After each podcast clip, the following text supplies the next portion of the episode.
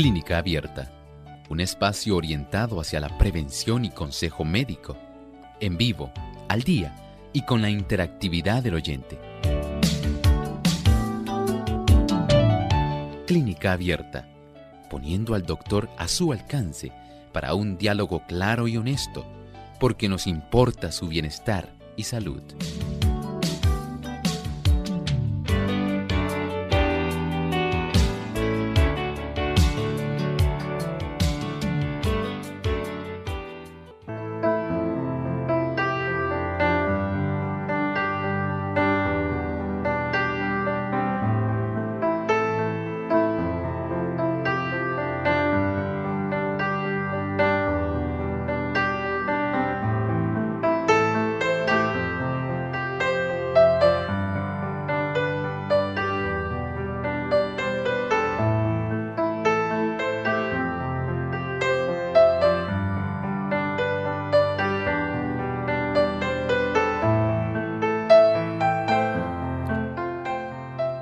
Cordiales a todos nuestros amigos que hoy se han dado cita aquí en Clínica Abierta en esta edición donde usted puede hacer su pregunta.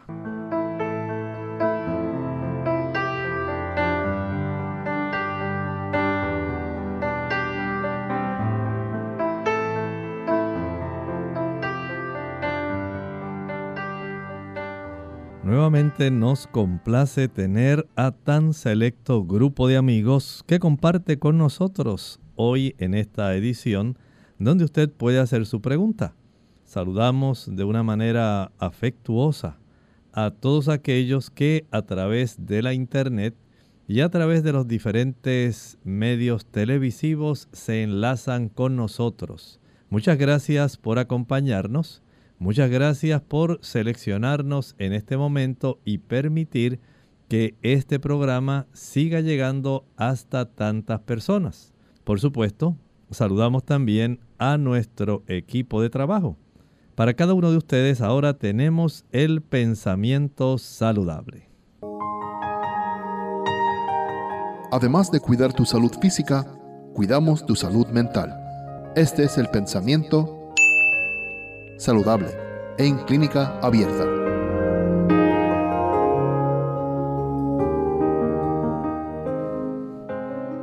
Cuando enfermamos, por supuesto, no dejamos de recurrir al recurso de la oración. Es un gran remedio que el Señor ha puesto a nuestro alcance. Todos deseamos respuestas inmediatas y directas a nuestras oraciones y estamos dispuestos a desalentarnos cuando la contestación tarda o cuando llega en forma que no esperábamos. Pero Dios es demasiado sabio y bueno para contestar siempre a nuestras oraciones en el plazo exacto y en la forma precisa que deseamos. Él quiere hacer en nuestro favor algo más y mejor que el cumplimiento de todos nuestros deseos y por el hecho de que podemos confiar en su sabiduría y su amor, no debemos pedirle que ceda a nuestra voluntad, sino procurar comprender su propósito y realizarlo. Qué interesante. Pensamos a veces que el Señor es algo así como una lámpara de Aladino, que todo lo que solicitamos ocurrirá en el momento que deseo cuando deseo y cómo deseo. En realidad Dios es mucho más sabio que eso. Y Él conoce nuestras necesidades. Sabe en qué momento poder contestar esa oración que se ha estado haciendo con fe. Recuerde que las oraciones hay muchas ocasiones cuando el Señor contesta inmediatamente y dice sí. Hay también ocasiones cuando el Señor dice no, eso también es una contestación. Y a veces dice aguarda un poco. Cuán interesante es que nosotros también aprendamos a aguardar en el Señor. Nos dice el Salmo 37.5, encomienda a Jehová tu camino y espera en Él, espera en Él, espera en Él. Y Él hará.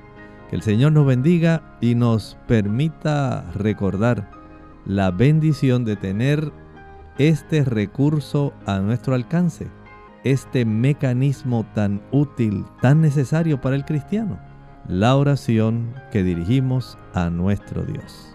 Muy bien, tenemos entonces ya en esta edición donde hoy usted puede hacer su pregunta, tenemos ya una serie de participantes y desde aquí de Puerto Rico en la región del oeste de nuestra isla. En el pueblo de Moca tenemos a Aida. Aida, bienvenida a Clínica Abierta. Adelante, le escuchamos. Sí, buenos días, doctor.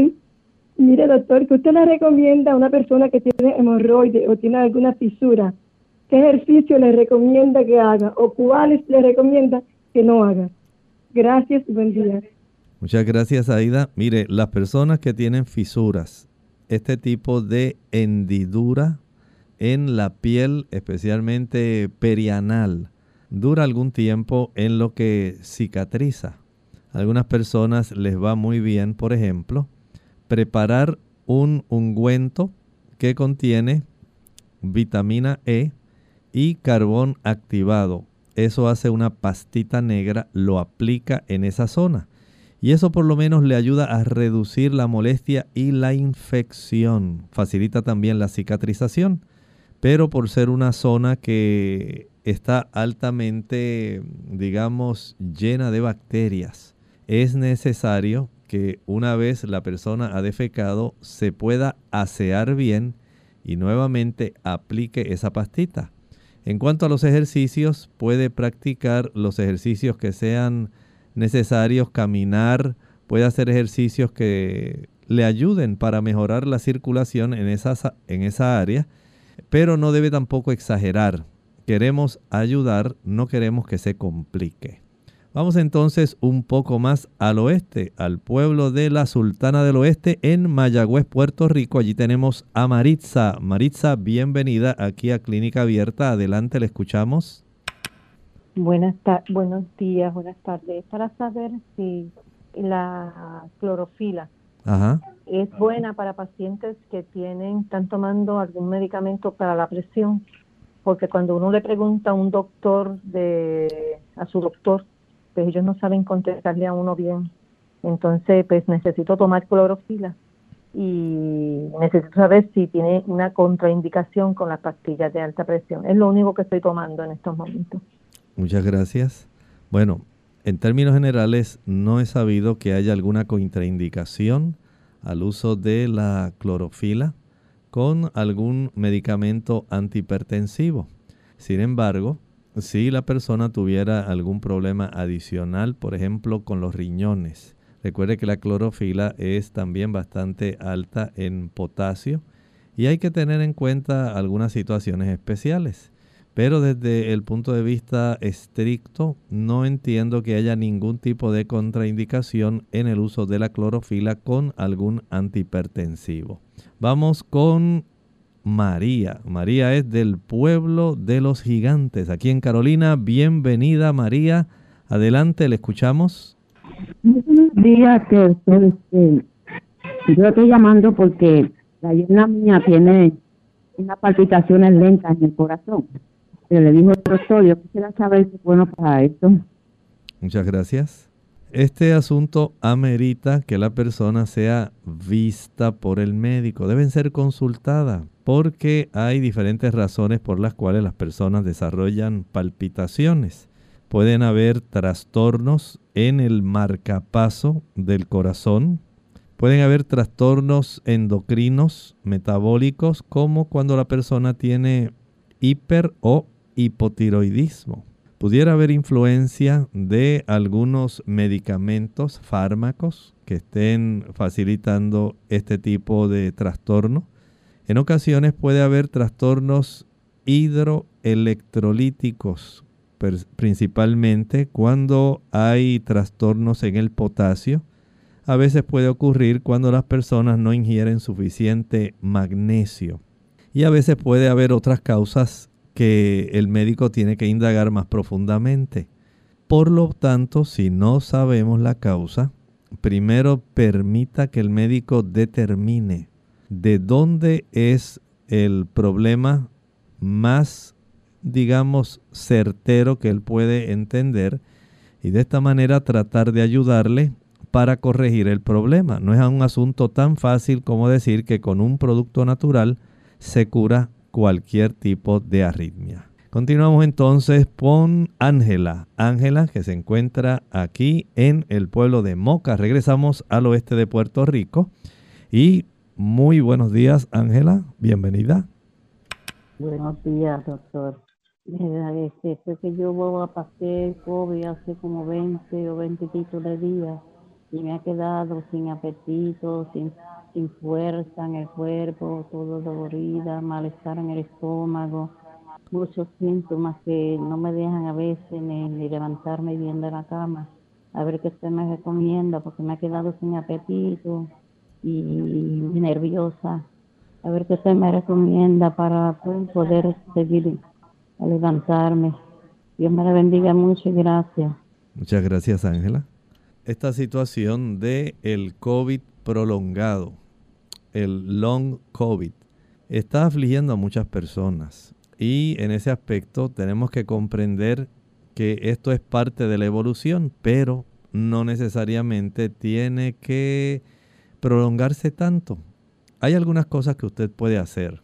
Número uno, trate de ingerir bastante tipo de fruta cítrica las naranjas, las chinas, las mandarinas. Y en esa área de Moca, San Sebastián, Las Marías, hay bastantes naranjas en esta época. Usted puede aprovechar eso, consuma bastante, esto ayudará para que su sistema inmunológico pueda mejorar. También el aumentar el consumo del mineral zinc. El mineral zinc es adecuado, puede ayudarle, lo consigue principalmente en las semillas de calabaza también viene en forma de suplementos. Hay también otros productos que se han estado utilizando para ayudar al sistema inmunológico a sobrepasar esta situación. Hay un suplemento llamado NAC, NAC, NAC. Ese suplemento también está ayudando a las personas. Trate de ingerir una alimentación que no tenga azúcar. Es muy importante eso. Evite las frituras.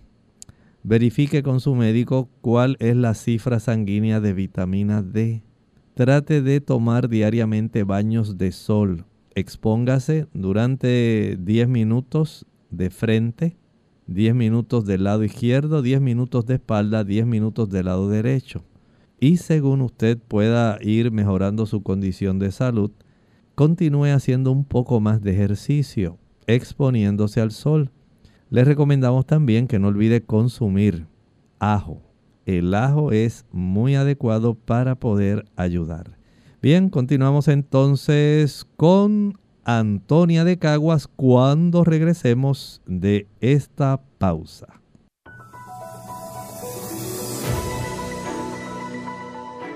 La depresión es un trastorno emocional que causa un sentimiento de tristeza constante y una pérdida de interés en realizar diferentes actividades. También denominada trastorno depresivo mayor o depresión clínica, afecta los sentimientos, los pensamientos y el comportamiento de una persona y puede causar una variedad de problemas físicos y emocionales.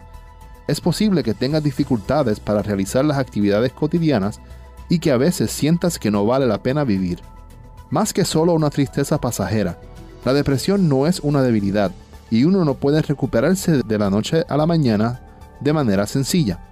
La depresión puede requerir tratamiento a largo plazo, pero no te desanimes. La mayoría de las personas con depresión se sienten mejor con medicamentos, con psicoterapia o con ambos. Generalmente, la sintomatología de la depresión incluye sentimientos de tristeza, ganas de llorar, vacío o desesperanza, arrebatos de enojo, irritabilidad o frustración, incluso por asuntos de poca importancia, pérdida de interés o placer por la mayoría de las actividades habituales o todas, como las relaciones sexuales, los pasatiempos o los deportes, alteraciones de sueño, como insomnio o dormir demasiado, cansancio y falta de energía, por lo que incluso las tareas pequeñas requieren un esfuerzo mayor, falta de apetito y adelgazamiento, o más antojos de comida y aumento de peso, ansiedad, agitación inquietud, lentitud para razonar, hablar y hacer movimientos corporales, sentimientos de inutilidad o culpa, fijación en fracasos del pasado o autorreproches, dificultad para pensar, concentrarse, tomar decisiones y recordar cosas, pensamientos frecuentes o recurrentes sobre la muerte, pensamientos suicidas, intentos suicidas o suicidio, problemas físicos inexplicables como dolor de espalda o de cabeza.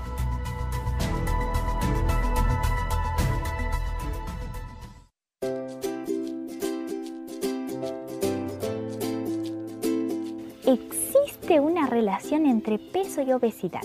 Es durante el sueño profundo que sucede la secreción de hormonas importantes. Una de ellas, la leptina, que es conocida como la hormona de la saciedad.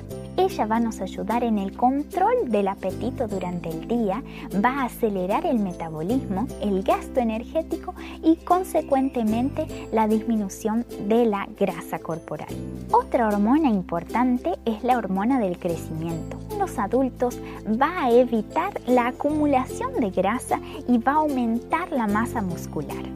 Algunas cosas son importantes para tener una buena calidad de sueño. Por ejemplo, tener un desgaste físico durante el día, eso ayuda a aumentar la proporción de sueño profundo durante la noche. Otra cosa es dormir temprano. Eso nos va a ayudar a aumentar la calidad del sueño y mejorar la producción de hormonas importantes en el control del peso. En Clínica Abierta te queremos saludable.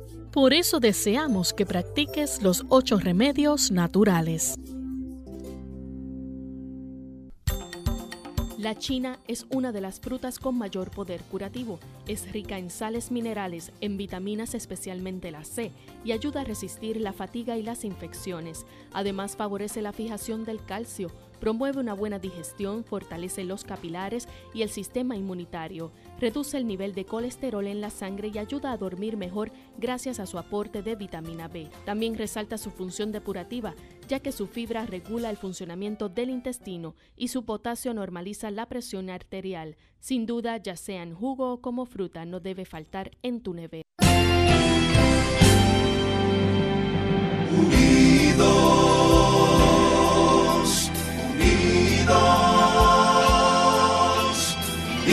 Hacia el cielo siempre unidos, unidos, unidos en la testificación de la verdad, en la testificación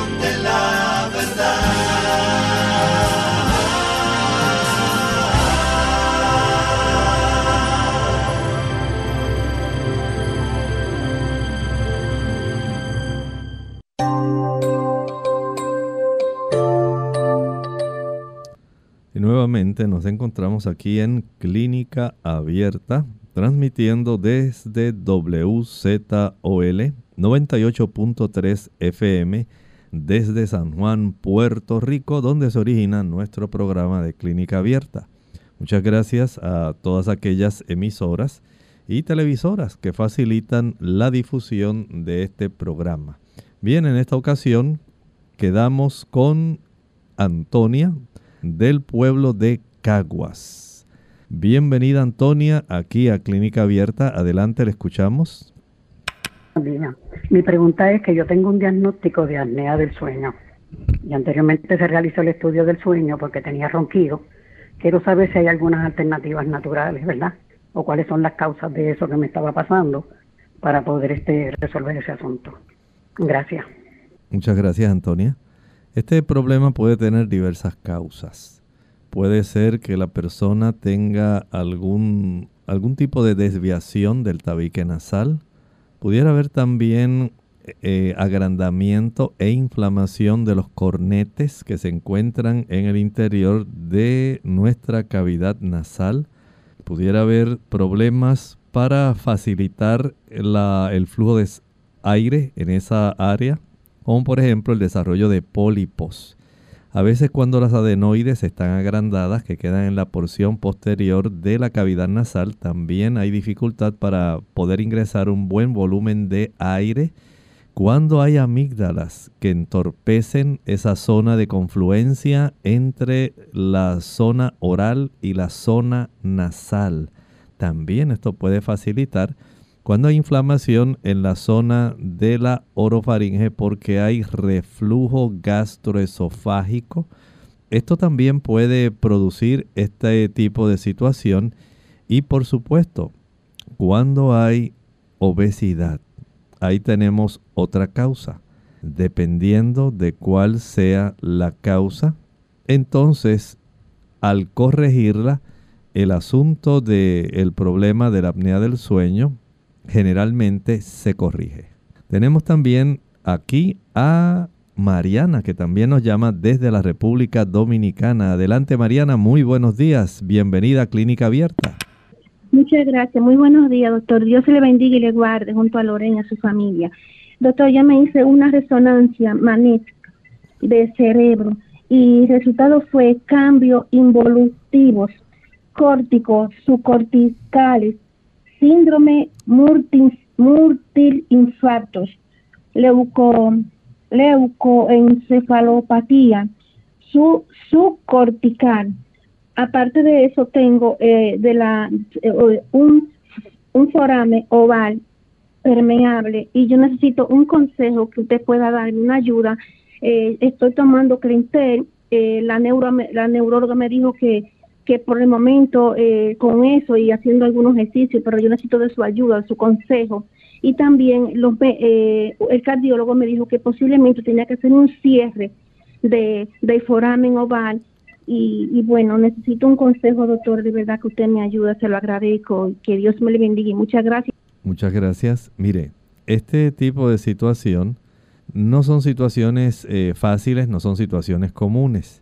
Pero el hecho de que hayan cambios involutivos generalmente nos habla de trastornos donde se necesita mejorar la circulación a nivel cerebral.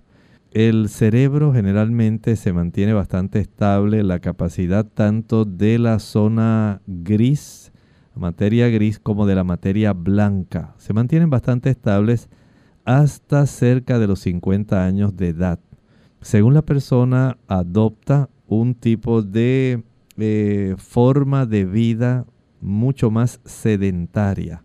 Lamentablemente, la insuficiente irrigación, la insuficiente cantidad de sangre que debiera llegar al cerebro, no llega en la cantidad adecuada, impidiendo que haya una buena oxigenación que es fundamental para todos los tejidos del cuerpo, pero especialmente para el cerebro. Y dejan de llegar adecuadamente los nutrimentos necesarios para que tanto las neuronas como la glía, que son células de apoyo, células de sostén, que colaboran facilitando una buena alimentación a estas neuronas, esto afecta a todas las células del cerebro y facilita entonces cambios involutivos. Por lo tanto, además de usted participar de una alimentación que sea nutritiva, adecuada, suficiente, que tenga las calorías necesarias para suplir las demandas de su actividad física, debe ejercitarse abundantemente y practicar las respiraciones profundas. De esta manera podemos ayudarle bastante, pero esté atenta a las citas con su neurólogo porque el asunto del foramen oval hay que atenderlo. Muy bien, continuamos entonces con Johnny. Johnny se encuentra en los Estados Unidos y desde allá él escucha Clínica Abierta. Desea participar, Johnny, bienvenido aquí a este programa donde usted puede interactuar. Adelante. Sí, muy, muy buenos días. Le doy gracias a Dios por el espacio que ustedes tienen. Eh, soy un fiel seguidor de ustedes desde hace mucho tiempo, mi esposa también, los dos. Y donde quiera que vamos siempre ponemos... Eh, programa. Así que muchas bendiciones. Tengo dos preguntas, doctor. Una, en una ocasión, eh, hace meses atrás, eh, yo me caí y en, la caída, eh, en el momento no sentí nada. Después de un, lazo de par de semanas, y comencé a sentir dolor en el pecho, cuando estornudaba cuando respiraba. Fui al médico, me hice todo el análisis del lugar, me tiraron placas, no salí con nada. Entonces el médico me indicó, me dice que lo más probable es que ciertos ligamentos del pecho se hayan desprendido en la caída y que por consiguiente tengo ese dolor en el pecho cuando voy a respirar o cuando voy a estornudar. Eh, me gustaría saber qué sería bueno para tratar esta, esta inflamación o, desinflamación. Eh, aparte de que yo tomo un jugo muy bueno, que es em, ajo, eh, siete cabezas de ajo, nueve cabezas de ajo, no cabezas, perdón, dientes, nueve dientes de ajo, siete limones, jengibre y cúrcuma en sus proporciones, claro está, en proporciones. Y me ha sido muy bueno, pero como quiera, eh, cuando voy a estornudar siento ese dolor. Y me gustaría saber qué usted me aconseja con la experiencia que usted tiene, como tiene mucho conocimiento, que Dios lo bendiga, en asuntos naturales. Otra pregunta que tengo es cuando como huevo, cuando como huevo, salcochado, que, usualmente como lo como, me da calambre en las manos de noche, pero cuando no lo como no me da calambre. Gracias, doctor, que Dios le bendiga, que siga bendiciendo su ministerio. Muchas gracias. Vamos a contestar la primera pregunta. Para las personas que han sufrido esos traumatismos así fuertes en el área del pecho, se van a inflamar las uniones donde las costillas se unen al hueso del medio del pecho, al esternón, y se desarrolla una condición que puede demorar tiempo en reducir esa inflamación. Se llama costocondritis. Costo, costillas, condros, tiene que ver con cartílago, itis, inflamación. Así que tenemos una situación donde usted tiene esa región bastante inflamada. Es útil que usted pueda alternar, escuche bien lo que voy a decir, aplicación de una compresa caliente con una compresa fría. No debe ser directamente por mucho tiempo la fría porque hay personas que le puede ser contraproducente para el área pulmonar. Pero si la alterna fría y caliente, se acelera el proceso de reducir la inflamación.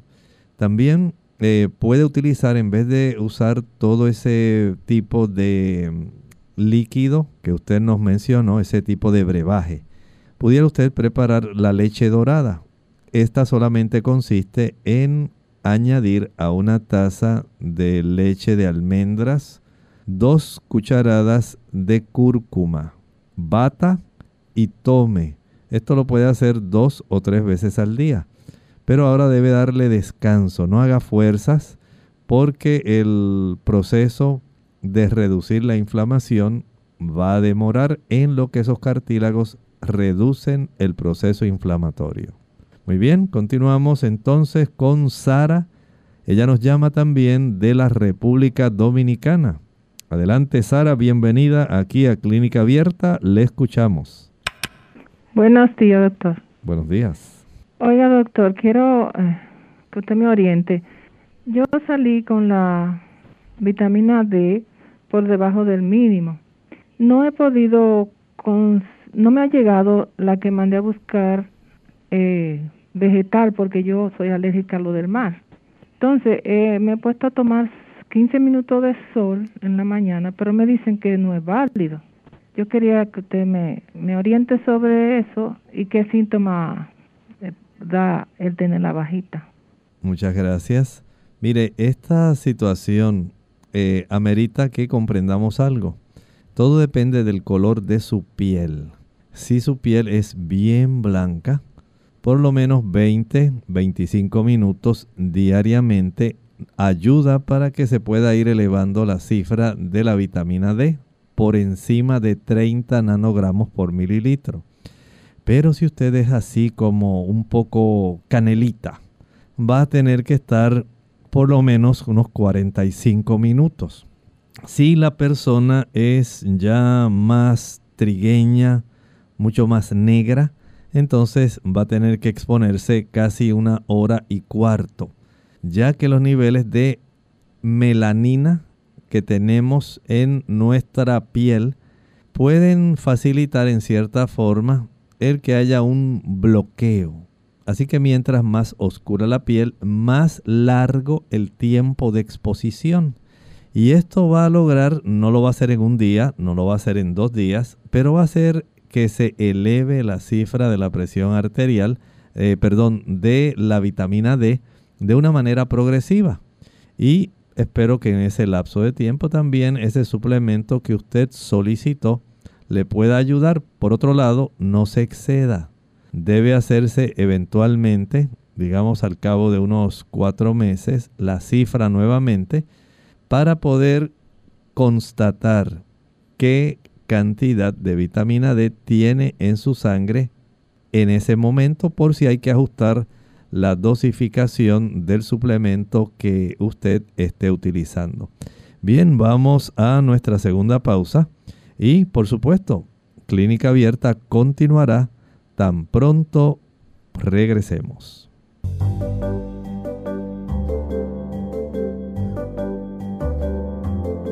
Prevención es salud.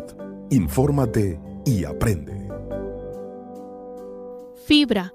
¿Para quién y cuánta?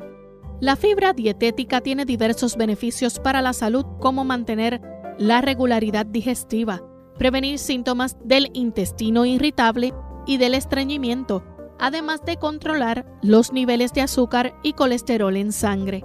Pero, ¿sabes cuánta debes consumir para disfrutar esos beneficios? En México, por ejemplo, la recomendación de fibra dietética para hombres es de 35 gramos y para mujeres de 30 al día y puede variar para cada país en rangos que van desde los 18 hasta los 40 gramos diarios. Las recomendaciones de fibra dietética abarcan la cantidad de fibra total que se debe consumir en un día, no importa si es soluble, insoluble, si proviene de leguminosas, cereales, frutas o verduras. Una dieta completa y variada que incluya cereales con fibras, granos enteros y abundantes frutas y verduras cumple fácilmente con estas recomendaciones de fibra dietética. Si no se tiene el hábito de incluir suficiente fibra dietética en la alimentación diaria, el consumo deberá ser paulatino. Es un buen momento para hacer cambios positivos que ofrezcan múltiples beneficios a la salud e iniciar con un paulatino consumo de fibra dietética es uno de ellos. Recuerda que esta no debe faltar en tu alimentación.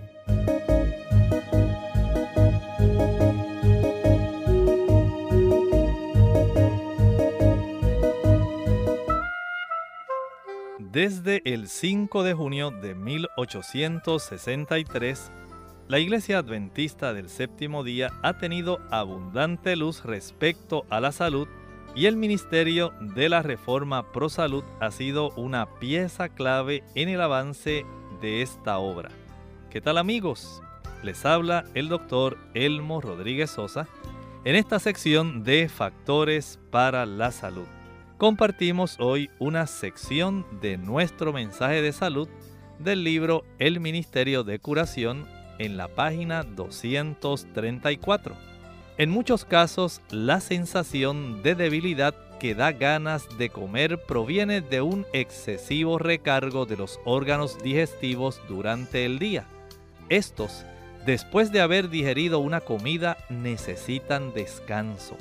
Entre las comidas deben mediar cuando menos 5 o 6 horas y la mayoría de las personas que quieran hacer la prueba verán que dos comidas al día dan mejor resultado que tres. ¡Qué mensaje divinamente inspirado! Bien nos dice la Sagrada Escritura en 1 Corintios 14:5. Así, quisiera que todos hablaseis lenguas. Sin embargo, prefiero que profeticéis, porque mayor es el que profetiza que el que habla lenguas. El mensaje de salud dado por Dios a esta iglesia mediante el espíritu de profecía nos alienta en el camino de la salud y en el quehacer cristiano. Esta sección llegó a ustedes como cortesía del Ministerio de Salud de la Iglesia Adventista del Séptimo Día.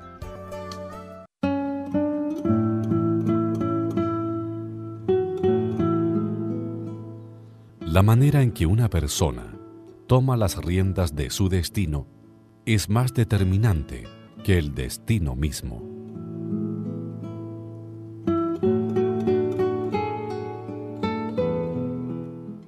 Clínica Abierta.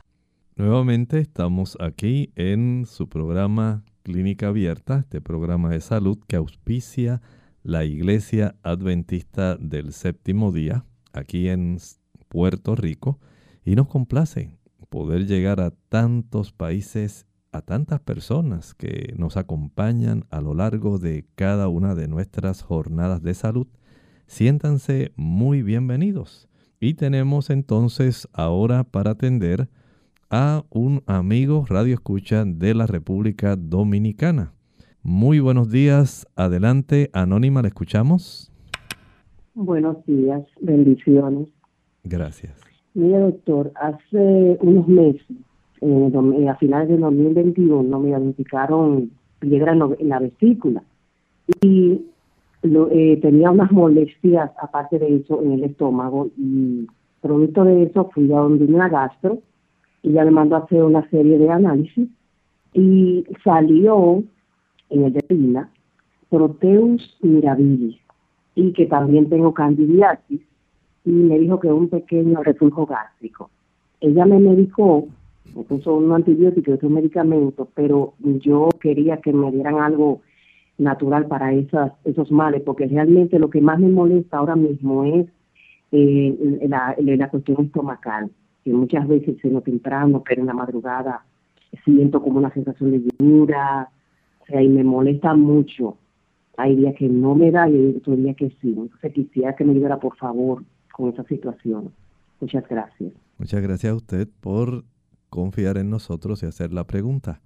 Mire, la situación que usted tiene sí puede ayudársele de varias formas. Número uno, trate de ir a caminar tan pronto finaliza sus comidas. Una vez termine de desayunar, vaya a caminar, no se quede en las tareas de la casa. Una vez almuerce, dé alguna vueltita por 10, 15 minutos afuera de la casa. Lo mismo después de la cena. Ese tipo de paseo suave, va a facilitar que usted pueda tener una mejor digestión. Según el estómago se va vaciando, tiene que pasar por la zona del duodeno, donde desemboca la vesícula y también el páncreas a través del conducto colédoco común. De esta manera se van a mezclar los alimentos con aquellas sustancias, entiéndase los líquidos biliares, la amilasa, la lipasa, las pancreasas que se producen, eh, proteasas para poder facilitar que haya una buena digestión. Al ocurrir esto, usted va a tener mejoría, pero debe también comprender que podemos evitar el que se inflame nuestra vesícula mientras menos productos de origen animal usted consuma y mientras menos frituras consuma, la calidad de sus líquidos biliares será muy óptima. También puede usted recibir ayuda utilizando enzimas digestivas vegetarianas. Esto ayuda mucho para que se pueda tener una mejor digestión. Pero, escuche bien, el asunto del proteus, ese hay que atenderlo.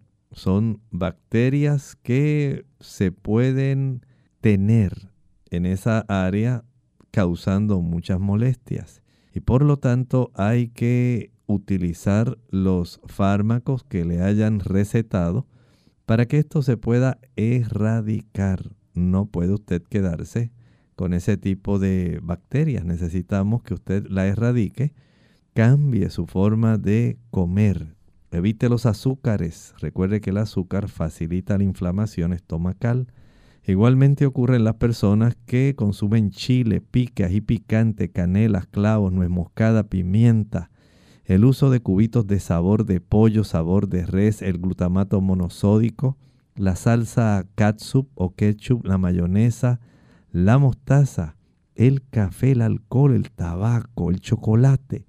Todas ellas son sustancias que van a facilitar inflamación de la mucosa gástrica e intestinal Y no queremos que estas bacterias tengan la oportunidad de ellas instalarse, quedarse, multiplicarse y molestarle. Haga esos cambios. Procure también utilizar el jugo de repollo, 4 onzas, tres veces al día, media hora antes de cada comida. Esto puede ser de mucha, mucha ayuda en su caso. Muy bien, vamos directamente a nuestras consultas y en este caso vamos a contestar una desde Costa Rica. La escribe CM. Dice, mi esposo quiere realizarse la vasectomía.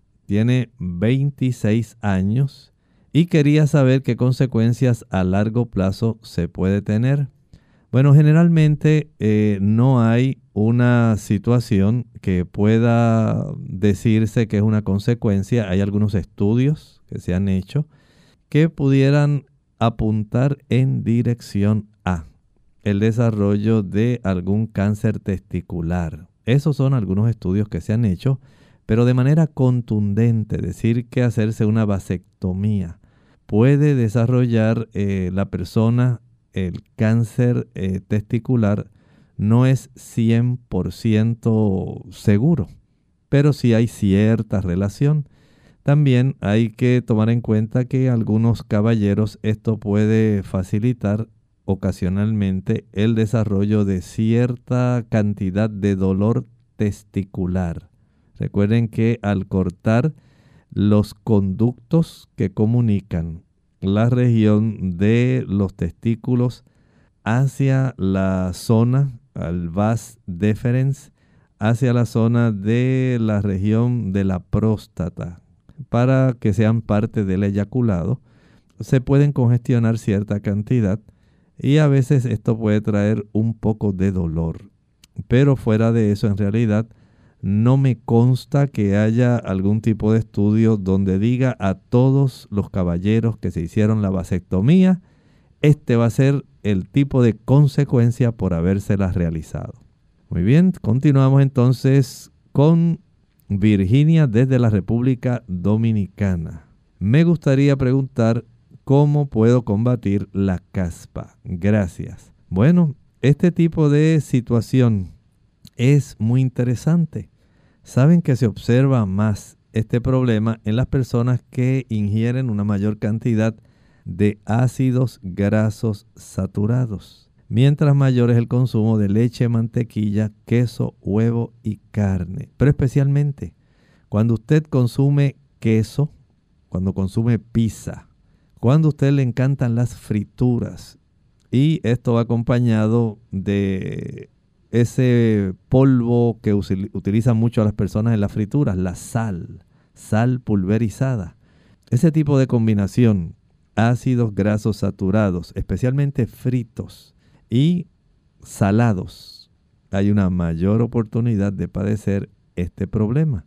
Si usted cambia su forma de comer y digamos le provee ácidos grasos no saturados, ácido linolénico de los omega 3, ácido linoleico de los omega 6 y ácido leico de los omega 9. Usted va a tener un gran, una gran diferencia. Recuerde que nuestro cuero cabelludo tiene eh, junto con el folículo del pelo una asociación con glándulas sebáceas que producen ese aceitito que le da el lustre y también le ayuda al cuero cabelludo a mantener una protección. Pero cuando la calidad de ese tipo de grasa cambia, entonces cambia el microambiente en esa zona del cuero cabelludo y se comienza en muchas ocasiones a producir una mayor cantidad de muerte celular. A veces se invaden más los hongos, la superficie del cuero cabelludo, y en otras se pueden desarrollar hasta pequeños abscesos y lesiones en la zona del cuero cabelludo. Haga algo sencillo. Consiga además de cambiar su forma de comer, consiga también champú y enjuague o champú y acondicionador que tengan el aceite de melaleuca tea tree oil Y al finalizar de lavar, enjuagar su cabello, séquelo muy bien. Y ahora, para darle el golpe de gracia a la caspa, aplique el jugo de un limón, como si fuera una solución capilar directamente al cuero cabelludo. Practique esto cada vez que usted vaya a lavar su cabello y usted notará cómo en un lapso aproximado de dos a tres meses, si cambia su estilo de comer, notará un cambio muy favorable. Bien, tenemos a Antonia de la República Dominicana. Dice, doctor, tengo una niña de tres años de edad que tiene un proceso bronquial donde se han desarrollado mucha flema Quisiera saber si hay alguna ayuda con algún remedio natural. Si hay, vamos a hacer algunas cosas sencillas. Escuche bien. En la licuadora va a añadir una taza de pulpa de sábila, 8 onzas. Estamos hablando de 250 mililitros. Añada también una taza de jugo puro de limón. Jugo puro de limón. Puede ser limón amarillo o limón verde. Lo puede utilizar a esto le va a añadir algunas ramitas de berro. Añádale media cebolla morada finamente picada. Luego le va a añadir un solo diente de ajo y un solo rábano. Todo ello bien picadito. Procede entonces a licuar y a colar. Tiene que colar. Una vez cuele, envase y refrigere. Guárdelo en la nevera. De ese jarabe, usted le va a administrar a esa niña dos cucharaditas cada tres horas. Lo va a practicar durante unos 12 días. Eso va a ayudar para que las flemas puedan ser expulsadas. También recuerde que a mayor consumo de eh, agua, de líquidos, eso va a ser de mucho beneficio. También hay ayuda si usted le da a comer algunos trocitos de dátiles, los dátiles y los higos. Son muy buenos para facilitar la expulsión de las flemas bronquiales. Continuamos entonces desde Argentina. Nos escribe Magali. Magali nos pide para saber qué se puede, cómo se le puede ayudar porque dice que está transpirando, está sudando mucho en la espalda y en la cabeza. Bien, en este sentido, Magali, se le puede ayudar preparando el té de salvia. Salvia, no dije sábila, dije salvia. Su nombre botánico, Salvia officinalis. Se puede preparar, digamos, unas dos tazas de este té, Salvia officinalis, y se toma una taza en la mañana y otra taza en la tarde. Esto colabora para que se pueda reducir la cantidad de sudoración que produce. No es que usted se va a quedar sin sudar, pero sí se puede reducir esa cantidad de transpiración. Continuamos entonces con Elvira. Elvira de la República Dominicana dice, doctor, tengo ganglios linfáticos en las axilas y están agrandados. ¿Qué debo hacer? Número uno, vaya a ver su médico. Recuerde que hay que identificar si este tipo de inflamación se debe a que haya alguna infección localizada. A veces las damas cuando se rasuran en las axilas, si no son muy cuidadosas respecto a enjuagar bien el rastrillo que utilizan para poder eh, afeitarse, rasurarse, si no está bien eh, lavado con agua caliente, puede esto facilitar que se desarrollen infecciones locales en el folículo piloso y esto puede facilitar eso, pero no siempre es por esto. Hay también algunas situaciones sanguíneas hay células que pueden estar agrupándose en esos ganglios y hay que detectar por qué razón esto está ocurriendo. Se puede eh, comenzar a sospechar si al practicar un contaje de células sanguíneas comienzan a aparecer contajes de glóbulos blancos elevados y verificar la distribución de esos glóbulos blancos en esa zona. Eso es muy importante.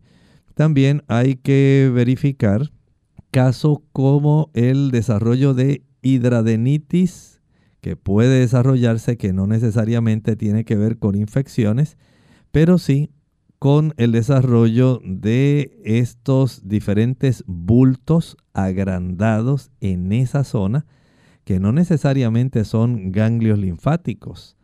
Hay zonas que pueden facilitar procesos inflamatorios de glándulas de sebo y pueden facilitar que esta hidradenitis pueda agrandar, formar estos bultos que se pueden confundir con eh, nódulos linfáticos. Ve entonces que hay algunas sospechas que pueden estar desarrollándose.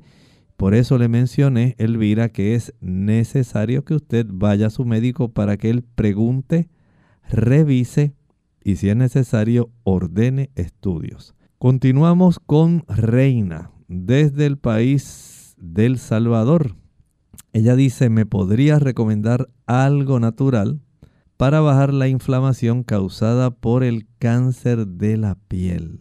Reina, este tipo de situación eh, amerita que usted pueda hacer algunos cambios. Miren, las personas que desarrollan cáncer de la piel tienen una situación peculiar. No sé si usted es de piel muy blanca, pero tiende a ocurrir más en las personas de piel muy blanca. El evitar exponerse innecesariamente a la luz del sol, especialmente entre las 10 y las 3 de la tarde, sería para usted una salvaguarda facilitando una reducción en la inflamación de esa piel. También sería muy apropiado si usted pudiera evitar el consumo de los alimentos altos en colesterol. El uso de leche, mantequilla, queso, carne y huevos aumenta la cantidad de colesterol que circula y cuando ese colesterol circula por las capas más superficiales, se oxida y facilita más este problema, al igual que ocurre con las personas que utilizan eh, carne de cerdo, cuando usan café, cuando usan alcohol, cuando fuman, usan tabaco, es más fácil de desarrollar este problema. Pero por lo menos para que usted pueda beneficiarse y reducir esa inflamación, aplique pulpa de sábila. Esto ayudará a reducir la inflamación. No estoy diciendo que cura el cáncer, pero sí ayuda a reducir la inflamación. Qué lamentable. Hemos llegado al fin de nuestro programa, pero sabemos que hay muchas personas que no han podido hacer su contacto y quisieran hacerlo. Afortunadamente tenemos el día de mañana. Otra vez tenemos la edición de Clínica Abierta donde usted puede hacer su pregunta. Antes de despedirnos, queremos compartir con ustedes un hermoso versículo que se encuentra en la epístola primera del apóstol Juan, en el capítulo 3 y el versículo 2. Dice allí, Amados, ahora somos hijos de Dios y aún no se ha manifestado lo que hemos de ser, pero sabemos que cuando Él se manifieste, seremos semejantes a Él porque le veremos tal como Él es. ¿Saben algo? Debemos sufrir dos transformaciones. La primera, mientras usted y yo tenemos oportunidad aquí, mientras estamos residiendo en esta tierra, el Señor nos transforma internamente, transforma nuestro corazón a su semejanza. Pero cuando Jesús venga personalmente por segunda vez, que es muy pronto, Él transformará nuestro cuerpo a la semejanza del cuerpo de su gloria, dice la Escritura.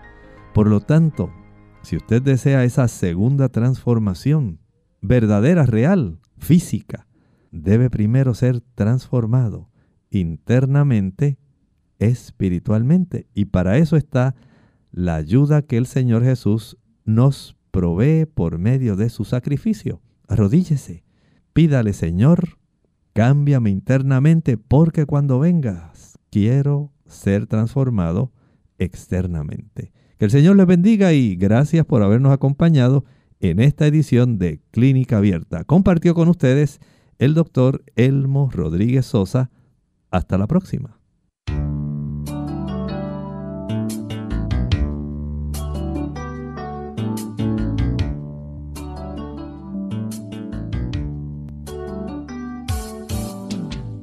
Abierta. No es nuestra intención sustituir el diagnóstico médico.